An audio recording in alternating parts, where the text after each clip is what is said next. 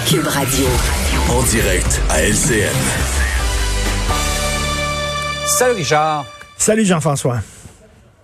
On revient sur cette affaire des photos compromettantes qui sont sorties en fin de semaine concernant Valérie Plante et Denis Coderre. Oui, j'en ai parlé, j'en ai glissé quelques mots hier lors de notre conversation, mais je veux revenir là-dessus Ouais. parce qu'on sait que M. Coderre s'est expliqué à Paul Larocque. Alors, c'était un test de personnalité et je pense que c'est 1-0 pour Valérie Plante. Je pense que M. Coderre a totalement coulé son texte et ça va être enseigné, ça, dans les départements de relations publiques pour les prochaines années.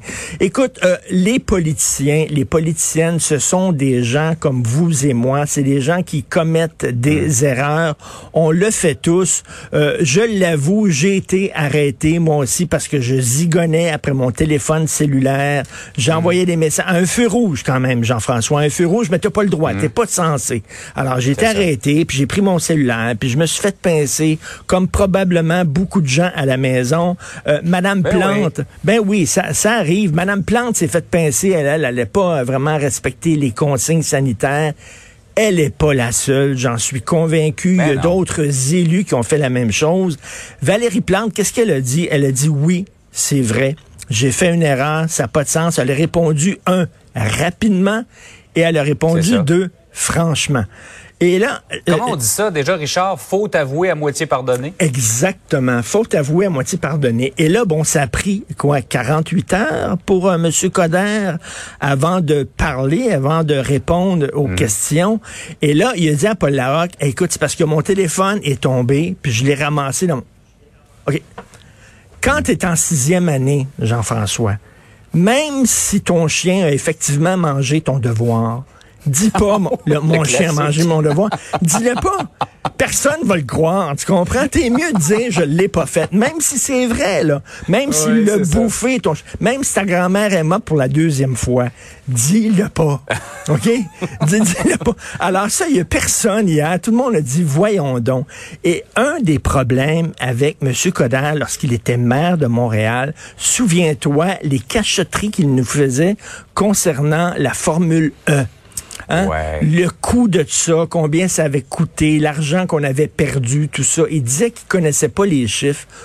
Tout le monde savait qu'il connaissait les chiffres, qu'il voulait pas les dire parce qu'il était en campagne électorale. On avait l'impression qu'il nous mentait. On le trouvait arrogant. Monsieur Coder arrive en disant j'ai changé, il fait le tour de toutes les talk shows. Je ne suis plus le même homme. J'ai eu des problèmes personnels. J'ai vu la lumière. J'ai changé. Physiquement, il a changé.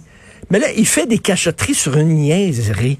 Son téléphone Mhm. cellulaire. Monsieur Coder, oui, j'étais au feu rouge. Oui, j'ai texté. Ouais. Voilà. Il n'y a personne qui C'est aurait ça. capoté On a l'impression, Richard, que c'est un, un, un petit incident, là. C'est rien de majeur. Ben non, c'est rien de ça majeur. va le suivre comme une roche dans son soulier. Oui, c'est un détail, c'est pas super important. On Ouais. parle pas de corruption puis tout ça.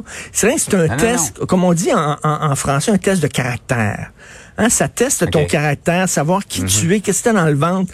Et là, on se dit, ben s'il est prêt à mentir pour une niaiserie comme ça. Alors, il y a peut-être des gens qui se posent Ouais. des questions. Je trouve qu'il a coulé vraiment son test. Donc, 1-0 Valérie Plante là-dessus. Mais le match n'est pas terminé. On est qu'au début euh, de, de cette partie-là. Des fois, des fois, tu peux traîner de la patte et finalement gagner. On l'a vu. On verra. On l'a vu hier. Par ailleurs, c'est terrible cette histoire-là. Ça nous ramène dans un passé pas très glorieux et pas si loin que ça de nous. C'est 215 enfants autochtones euh, dont les restes ont été retrouvés dans une fosse commune en Colombie-Britannique. Écoute, dans une fosse commune, ils ont été jetés dans une fosse commune comme un sac de poubelle. 150 000 enfants autochtones et inuits qui ont été placés de force, vous le savez, dans des pensionnats. On voulait les extirper de leur milieu. On voulait euh, qu'ils parlent anglais, qu'ils arrêtent de parler autochtone. Finalement, on disait que c'était des sauvages, puis il fallait les civiliser.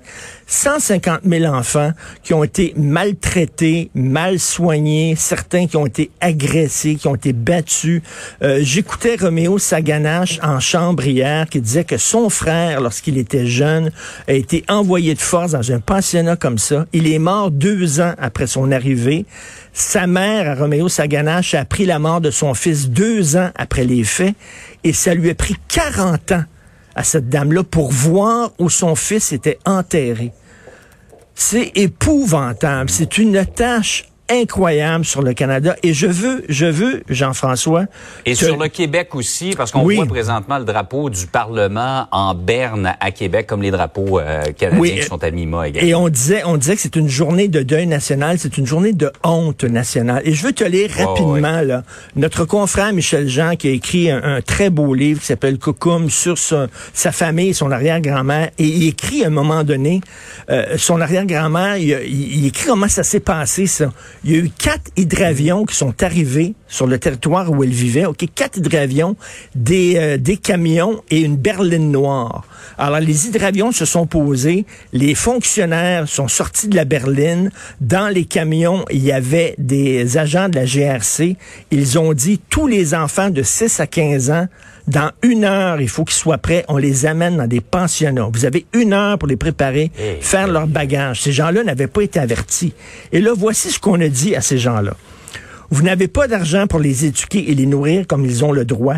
Regardez-les. Vos enfants savent ni lire ni écrire. Ils sont maigres. Ils ont l'air des vrais sauvages. Au pensionnat, on va les nourrir et les loger convenablement. Ils vont apprendre à lire et à écrire. Ce sont les religieux qui vont s'en charger. C'est mieux pour eux ainsi. Hmm tous les enfants de 6 à 15 ans vont aller à l'école, préparez vos affaires, les avions repartent dans une heure. Ils ont pris les enfants, ils les ont mis dans les hydravions qui racontent Michel Jean, puis ils sont partis alors que les mères et les pères pleuraient.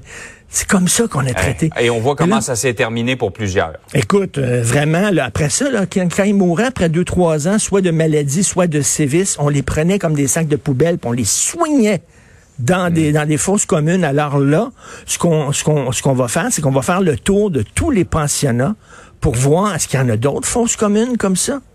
Et là, moi, là, on envoie des fois des Amérindiens là, qui sont sans abri sous l'après-midi, puis tout ça, mais c'est des gens qui ont été acculturés, c'est des gens qui ont été extirpés de leur milieu. C'est, on leur a dit, votre langue, elle est pas belle, votre culture, elle est pas belle. On a, on a agressé leurs enfants. Euh, écoute, pas étonnant que ces gens-là se retrouvent soudainement totalement poqués, là. Et c'est épouvantable. Et souvent au Canada, on, se dit qu'on est, on est moins pire qu'aux États-Unis. C'est épouvantable, les États-Unis, leur histoire. Mais nous, on a une histoire toute propre. Jean-François, ce qu'on a vu, ce qu'on a appris cette semaine, c'est horrible. C'est loin d'être glorieux. C'est loin d'être glorieux. J'expliquais ça à mon fils de 13 ans. il avait les yeux grandement, mais il n'en revenait pas que dans son pays, on a traité des gens comme ça. On a un devoir de, mémoire et, de, fouiller cette histoire-là, effectivement, cette page euh, assez peu glorieuse de notre passé. Bonne journée. Richard, passe une belle journée. Bonne journée tout le monde.